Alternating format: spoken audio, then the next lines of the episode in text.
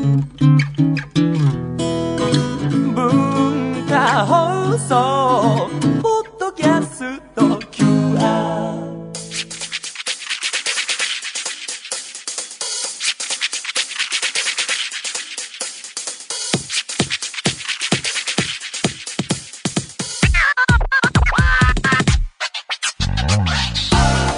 こんばんは。内山聖輝のバンクール。パーソナリティの内山聖輝です、えー、9月最初の放送になります。皆さんいかがお過ごしでしょうか？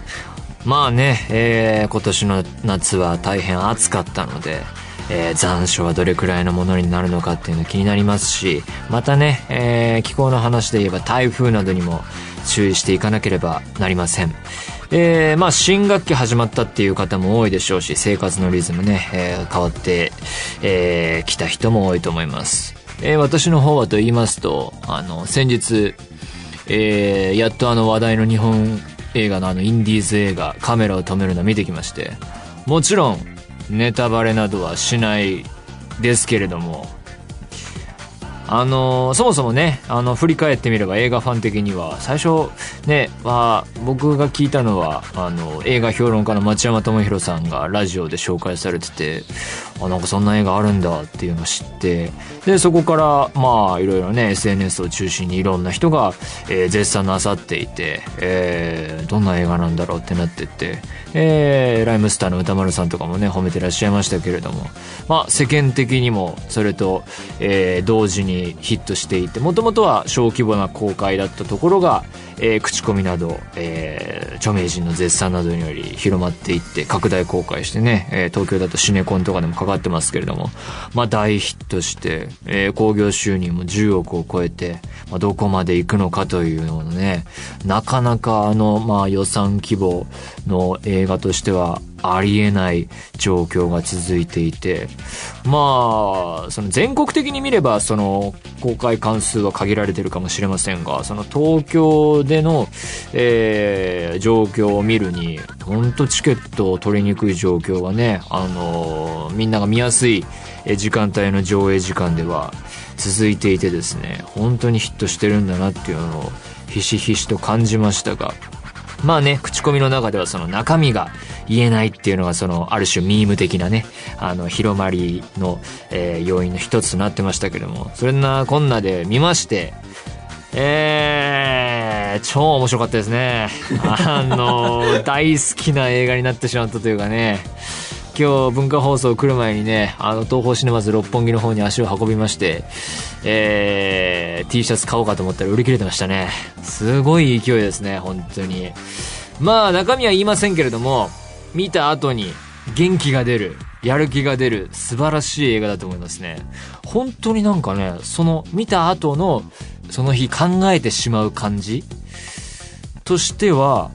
わかんないですけど、あの、マッドマックス、フューリーロード以来というか、興奮度的に、なんかもうね、その日はカメラを止めるな、のことばかり考えてしまうような、それくらいのね、あの、熱量を持った、えー、素晴らしい映画だったと思いますね。まあ、傑作でしょうね、本当に。まあなんか、なんとの作られ方その作品の完成に至るまでの経緯とかもねパンフレット買って読んだりすると本当になんかああこうなってああなってああそうやって作られていったのかとかね本当にまああのー小規模で、えーメジャーではないところでこんなに面白い映画できるんだなという意味でね、あのーまあ、もちろんその、えー積み上げてった傑作でもあるし奇跡的な作品でもあるしっていうところでねまあ今年を代表する邦画としてねその中の一本だと思いますね、えーそれでは内山昂輝のワンクールスタートです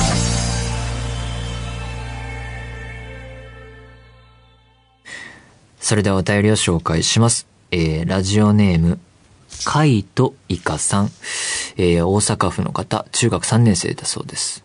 内山さん、こんばんは。いつも楽しく拝聴しています。初めてメールを送ってみました。突然ですが、僕には大好きな CM があります。それは、リリー・フランキーさんと深津絵里さんが出ている大和ハウスの CM です。あの、何とも言えないゆったりとした感じや、映画のような感じがとてもいいと思うんです。かっこ、母には笑われてしまいましたが、内山さんにも思い入れのある CM ありますか？あればぜひ教えてください。まだまだ暑い日が続きますが、お体に気をつけてお仕事頑張ってください。まあね、確かにね、暑かったですからね、8月。そして、気温的にちょっと下がっても湿度がすごい高いと、あ本当に過ごしにくい気候ですね。えー、カイトイカさんが上げている CM は多分見たことあると思うんですが、思い入れのある CM はいろいろ考えてみたんですけど、最近の CM というよりは、あの、昔の CM ですかね。あの、番組スタッフの方々は、はずきルーペの CM が大好きらしいんですけれども、僕もまあ見たことありますし、すごい、あの、真似したくなるフレーズがいっぱい出てくるので知ってますけど、そこではなくてですね、結構なんか、いろいろ番組とか見てると昔の名作 CM とかですね、あるいはまあもう言ってしまえばこうネットとかでも見られるような、昔こんな CM があったっていう名作 CM の中でですね、あの、サントリーの、あの、ビールの CM で、あの、松田聖子さんのスイートメモリーズがかかっていて、あの、英語のところですね、がかかっていて、えー、で、CM の映像の方は、あの、ペンギンのアニメで、あの、描かれる CM がですね、僕な、最初何で知ったかわかんないですけれども、本当に大好きで、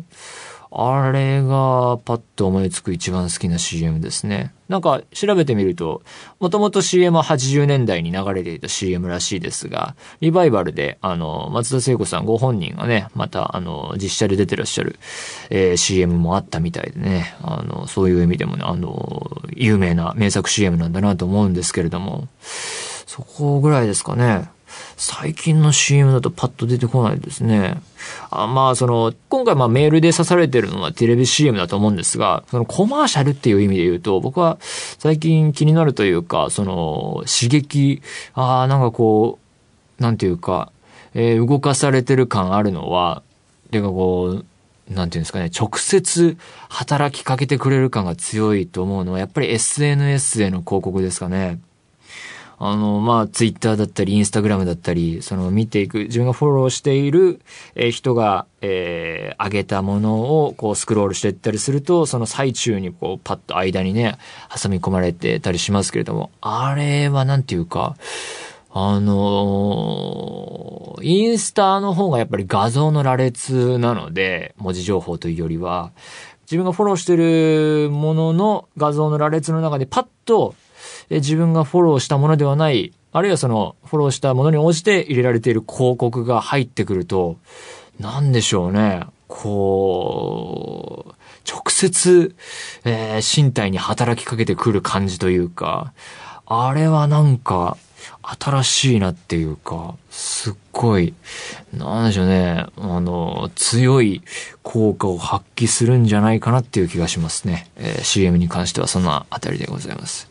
えー皆様からのお便り引き続きお待ちしています。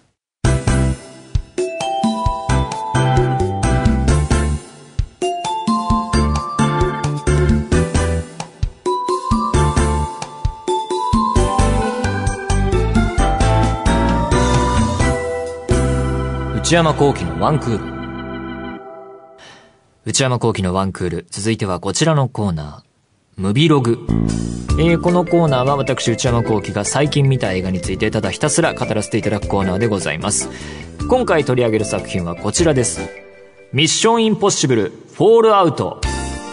えーこの映画に関してはですね、えーもうメールをいただいていまして、えーそれを読んでみようと思います。えーラジオネーム、あおちゃんさん、21歳社会人の方。内山さん、スタッフの皆さん、こんばんは。先日、ミッションインポッシブルフォールアウトを見てきました。ミッションインポッシブル自体は、えー前回のローグネーションを親に連れられてみたのが初めてで、それからどっぷりハマってしまいました。今回も始まりから終わりまでアクション続きで息をつく暇もないくらいドキドキそわそわしながら見ていましたアクション以外にもルパンのような変装にたびたび驚かされますし。ああなるほどね。そういう例えね。そうきたかというような展開もたくさんで喜怒哀楽の感情がコロコロ変わる飽きない映画だなと思いました。内山さんはもう見られましたか？よければ感想をお聞きしたいです。まあそれをねえー今から話していこうと思うんですけれども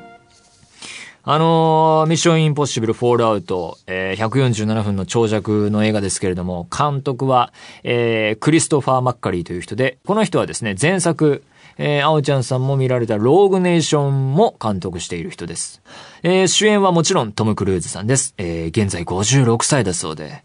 いやー、すごいですね。もうなんていうか、もう年齢とか関係ないんだなって思いますね。えー、映画を見ると。えー、シリーズは6作目で、えー、1作目はもう96年に公開された映画で、20年以上続くシリーズとなりました。えー、今回の作品、フォールアウトも世界中で大ヒット中です。えー、私はと言いますと、IMAX2D で見てきました。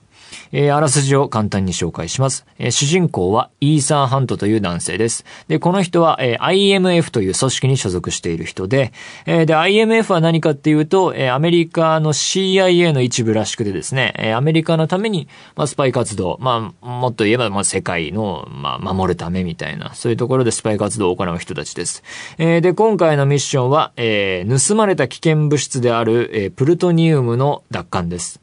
えー、で、まあ、ミッションとしてはですね、それが成功する直前で、えー、仲間の命に危険が迫ってしまって、えー、まあ、どっちを取るかみたいなところで、仲間の命を優先したところ、プルトニウムがまた奪われてしまって、さあどうするみたいな、そこから始まり、えー、それに関して事態を重く見た CIA は、えー、イーサン・ハントに、えー、監視役の、えー、ウォーカーという人を同行させることにします。えー、果たしてイーサンはプルトニウムを奪い返し、テロ攻撃を防げるのだろうか。えー、世界の運命やいかにといったようなあらすじでございます。えー、この映画一回見ただけなんですけれども、まあそれで言うのはどうかという意見もあるでしょうが、今回ですね、ストーリーがちょっとよくわかりません。あの、話があるんだかないんだかというかですね、敵がこの人で、まあ、これで争ってるんだよなっていうところで始まるんですけども、で、こう、徐々にこう、あっち行ったりこっち行ったり、いろいろ世界を股にかけて移動する中で、え、今何のために何してるんだっけみたいな、そういう状況もですね、一回見ただけだとですね、結構ちょっと、あれ？今なんだっけっていうようなことはね、ちょっとありますね。で、えー、なんでかなって考えていくとですね、あの、ストーリーに、こう、うねりをすみません、ツイストさせる、こう盛り上げるためにですね、何かこう仕掛ける、えー、ところでではですね、まあ、何かピンチが起きて、ところが、それはもうお見通しでした、みたいな。え、こんな、それはもうお見通しだからこういうことや、仕込んでおいたよ、みたいな。まあ、もう決まりのパターンではあるんですけれども、それ、まあ、それは、こっちが、味方側が仕掛けていったり、えー、あるいは敵側がそれをやってきたりみたいな、そのお決まりのパターンが結構続くっていう、まあそれぞれまあそう、それが起こると、おおってこう、なんていうかまあ驚いたりですね、面白がったりできるんですけれども、まあそれがまあさっきもそれだったなと、あ、さっきのさっきもそれだったなみたいな、まあそれがちょっと縮小気味になる部分はあるのかなと。で、なんでそんなような、まあ、ストーリーに関してそれが起きているかというとですね、いろいろインタビューを読んでみんな言ってるんですけれども、ストーリーを作りながら撮影していったみたいなんですね。監督がもうインタビューで言っていて、だからこう、スタッフたちは、あの、試写なんかで完成品を見た後に、あ、こういうストーリーだったんだってびっくりしたらしいですね。で、なんでそういうことになってるかというと、まあ、要はこう、こういうアクションをやりたいっていう、まあ、おそらくはトム・クルーズ主導であるところのビジョンが先にあって、まあ要はアクションありきの映画で、アクションシーンを優先していって、そこからこう物語を、じゃあ、これがやりたいならこうしようみたいな感じで、つなげていって、まあこういう映画になったという流れらしいんですけれども、まあまあそれはまず一つあるなと。で、えー、振り返ってミッションインポッシブルという映画シリーズについて考えていこうと思うんですけれども、えー、そもそもは、あの、スパイ大作戦という、えー、テレビドラマシリーズが原作で、えー、これはまあ60年代、えー、中盤から70年代前半にかけてやっていた、えー、ドラマシリーズだそうで、えー、それが元にあると。まあ映画版は結構それを変えてるところもあるらしいです。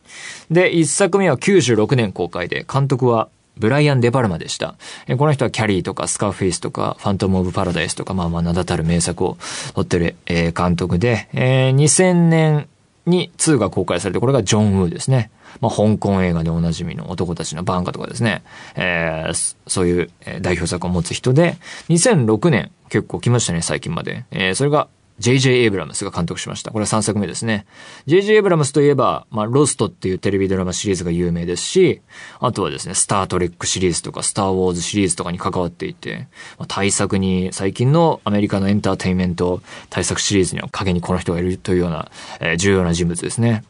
そして、えー、4作目が2011年公開で、これがまあ副題でゴーストプロトコルついてますね。これがブラッドバードっていう人が監督してるんですが、えー、この人は結構変わった人で、実写映画もやれば、アニメ映画もやる人で、アイアンジャイアントだとか、えー、最近最新作公開されましたが、ミスターインクレディブルシリーズ、これもやってるような変わった人が、えー、関わっています。4作目、監督で。で、2015年に、前作5作目のローグネーション、クリストファー・マッカリー監督が、まあ、今回も前回もやっていてですね、えー、クリストファー・マッカリー監督は、脚本家出身だそうで、えー、アウトローっていうトム・クルーズ主演の映画を、えー、監督していますね。で、2018年に、えー、今年、えー、フォールアウト公開と。まあ、6作もやっていて、まあ、それぞれ5、6年だとか、えー、数年経っている期間もあるので、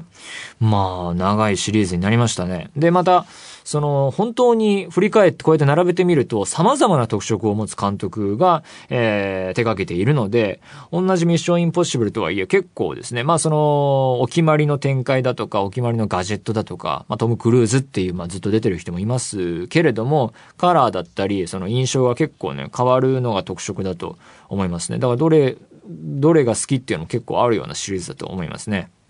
まあ、そういうわけなので、えー、クリストファー・マッカリー監督の続投は異例のことで、まあ、トム・クルーズは、まあ、プロデューサーとして、この映画にかか、シリーズ関わってるんで、まあ、トム・クルーズが結構、えー、クリストファー・マッカリーに、まあ、惚れ込んでいるような状況があるのかなっていうのは伺えますけれども、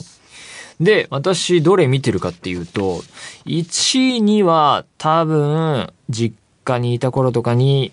テレビとかで見たかなっていう感じで記憶がおぼろげですね。1は、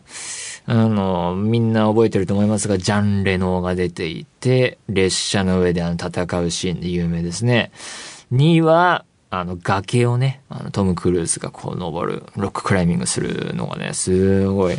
覚えてますね。だから1、2はちょっと記憶おぼろげですね。3は、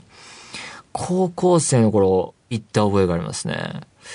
フィリップ・シモ・ホフマンしか覚えてないですね。4、5はまあ普通に見ましたね、もう。結構最近のことなので。まあだからまあ大体見てることは見ていてですね。そんな中で一番好きなのは、えー、ゴーストプロトコルですかね。4作目、ブラッドバード監督の。これがなんかすごい、えー、面白かったなっていう覚えがあって。で、その次が前作、ローグネーションかな。まあでもね、1、2とか全然覚えてないんで見直したら変わるかもしれませんが、金作で言うとゴーストプロトコルが一番大好きですね。まあ、こんなような流れを持ってですね、歴史に残るアクション映画シリーズで成長してきました。まあ、トム・クルーズすごいなというところで。で、まあ、ストーリーいろいろ問題あるんじゃないかっていうことも言いましたし、まあ、シリーズ、えー、ゴーストプロトコルの方が好きかなっていうのもあるんですけれども、まあ、今回のフォールアウト、と、もうまた、アクションシーンはとんでもないことになっていてですね。まあ、それを見るだけで、見ていて全く飽きることはないっていうのは保証できますね。結構長い尺ですけれども、全然飽きずに見られる、えー、楽しめる映画だと思います。また、やっぱりすごいのはトム・クルーズさんが自分でやりたがるっていうのが、まあ、すごいですね。スタントマンに任せるのではなく、俺がやるんだっていうね。それね。で、これ有名なニュースになってましたけれども、撮影中に骨折してしまったと、トム・クルーズが。えー、それで撮影も止まってしまったと。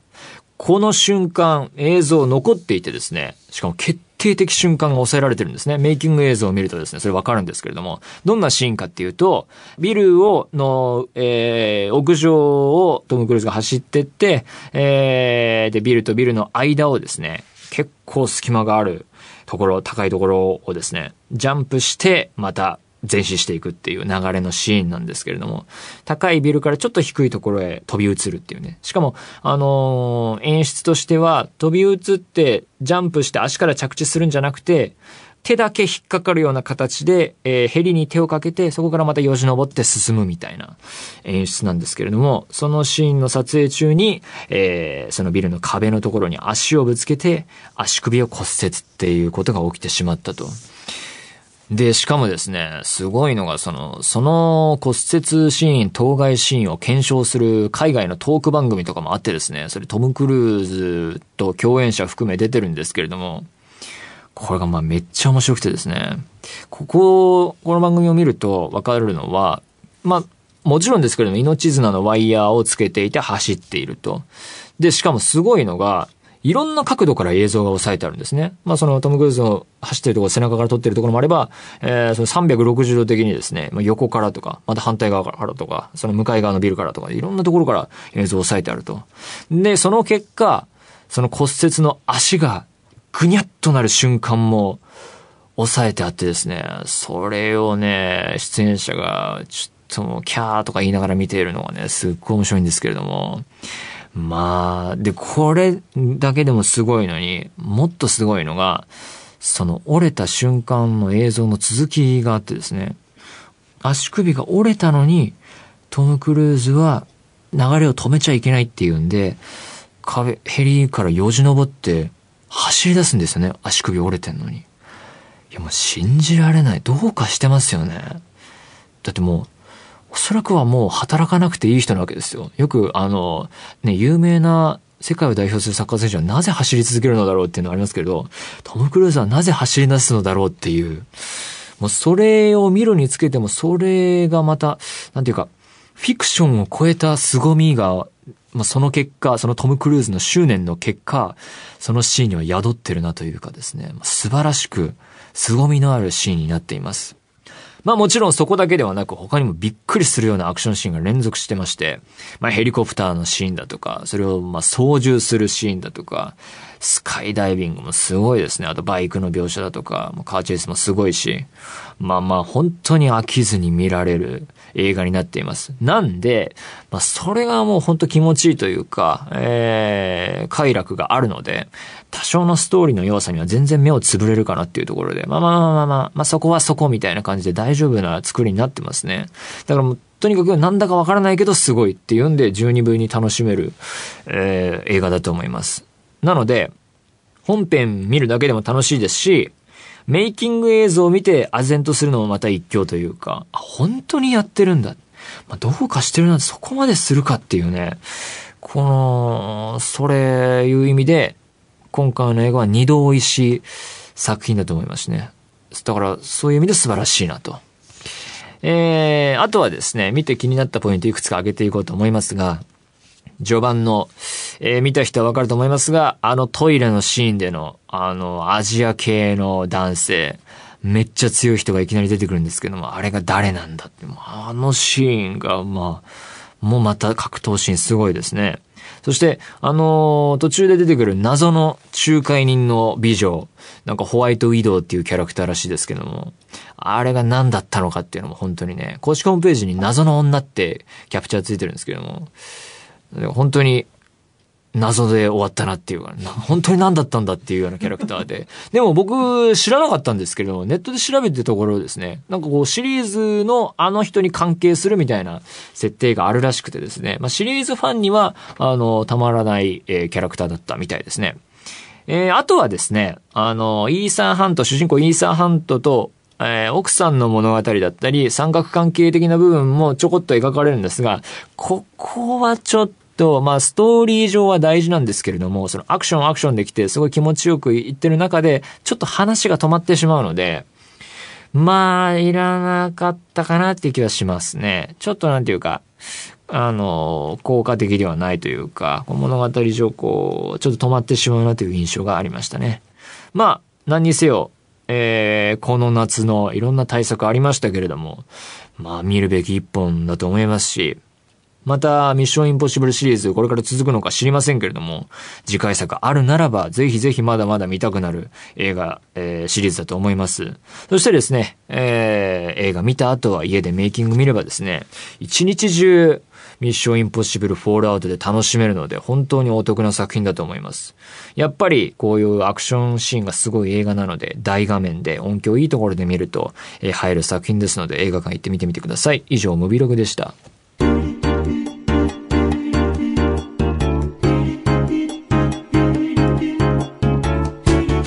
内山幸喜のワンクール。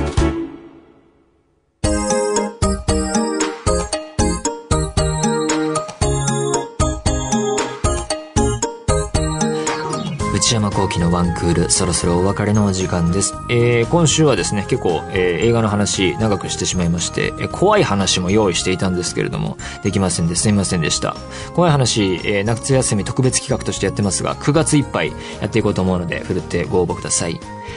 番組では引き続き皆様からのメールをお待ちしています。現在募集中のコーナーはオープニングトーク用のトークテーマを提案していただく内山さん、これで1分お願いします。買い物不詳な私内山の財布をこじ開けられるような買いな商品をお勧めしていただく内山さん、これ買いです。今抱えている悩みをなるべく詳しく教えていただくお悩みプロファイル。皆様のブルーな思い出をポエムにしていただくブルーポエム。そして、皆さんの身の回りにいるマイペースすぎる人を報告していただく内山さん打ち上げ来ないってよ。他にも最新の流行を少しだけ覗いてみるトレンドハッシュタグ。私が最近見た映画についてただひたすら語るムビログ。そして話題になっているエンターテインメント作品などの普段は表に出ない関係者の方にお話を伺う中の人インタビュー。これらのコーナーで取り上げてほしい商品や作品、人物なども募集中です。また、えー先ほども言いましたけれども、今月いっぱいまで皆様から怖い話を募集しています。怖い話、えーあるいは実際に体験した話でも結構ですし、えー創作、作り話でも構いません。ただ創作の場合は、えーそうであることを書いてください。すべてのメールはこちらのアドレスへお願いいたします。one.joqr.net one.joqr.net 番組公式ツイッターアカウントは、アットマーク、n e アンダーバー、joqr です。こちらもぜひチェックしてみてください。えー、ポッドキャストも配信中です。更新時間は毎週金曜日のお昼12時予定です。それではまた来週、さよなら。